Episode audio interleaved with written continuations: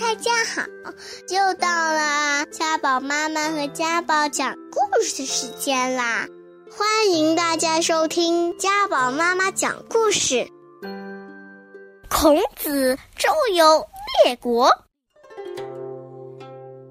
孔子名叫孔丘，是鲁国邹邑人，今山东曲阜东南。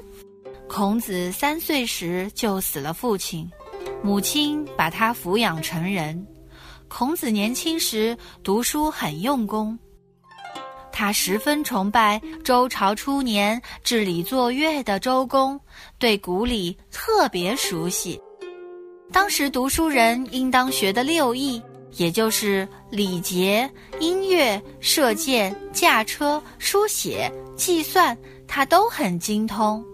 他当过管理仓库的小吏。物资从来没有缺少，后来又当管理牧业的小吏，牛羊繁殖的很多。没到三十岁，名声就渐渐大了起来。孔子三十五岁那年，鲁昭公被鲁国掌权的三家大夫季孙氏、孟孙氏、叔孙氏轰走了，孔子就到齐国去求见齐景公。跟齐景公谈了他的政治主张，齐景公待他很客气，还想用他，但是相国晏婴认为孔子的主张不切实际，齐景公便打消了任用他的念头。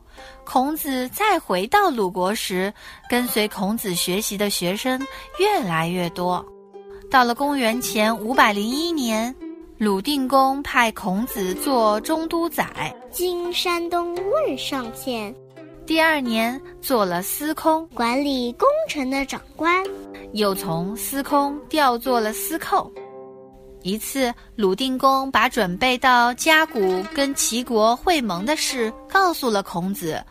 孔子说：“齐国屡次侵犯我们，这次约我们会盟。”我们也得有兵马防备，请你把左右司马都带去。鲁定公同意孔子的主张，又派了两员大将，带了一些人马，随同他到嘉谷去。在嘉谷会议上，鲁国取得了外交上的胜利。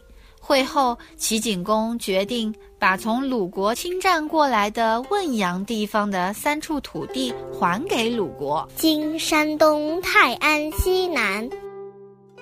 齐国的大夫黎认为孔子留在鲁国做官对齐国不利，劝齐景公给鲁定公送一班女乐去。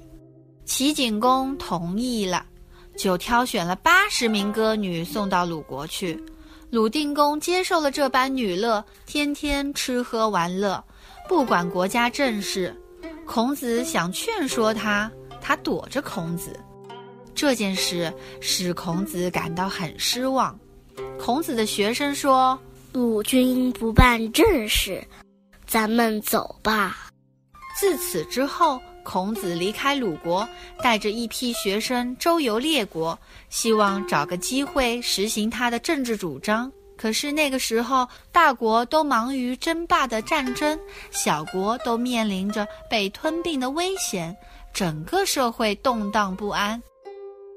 孔子宣传的恢复周朝初年礼乐制度的主张，当然没有人接受。他先后到过魏国、曹国、宋国、郑国、陈国、蔡国、楚国，这些国家的国君都没有用他。有一回，孔子在陈、蔡一带，楚昭王打发人请他。陈、蔡的大夫怕孔子到了楚国对他们不利，发兵在半路上把孔子截住。孔子被围困在那里，断了粮，几天都没吃上饭。后来楚国派了兵来，才帮他解了围。孔子在列国奔波了七八年，碰了许多钉子，年纪也大了。最终，他又回到鲁国，把精力放到整理古代文化典籍和教育学生上面。公元前四百七十九年，孔子去世。他死后，他的弟子继续传授他的学说，代代相传，形成了一个儒家学派。孔子成为儒家学派的创始人。孔子的学术思想在后世影响很大，对中华民族精神品格的塑造有很大的作用。他被公认为我国古代伟大的思想家、教育家。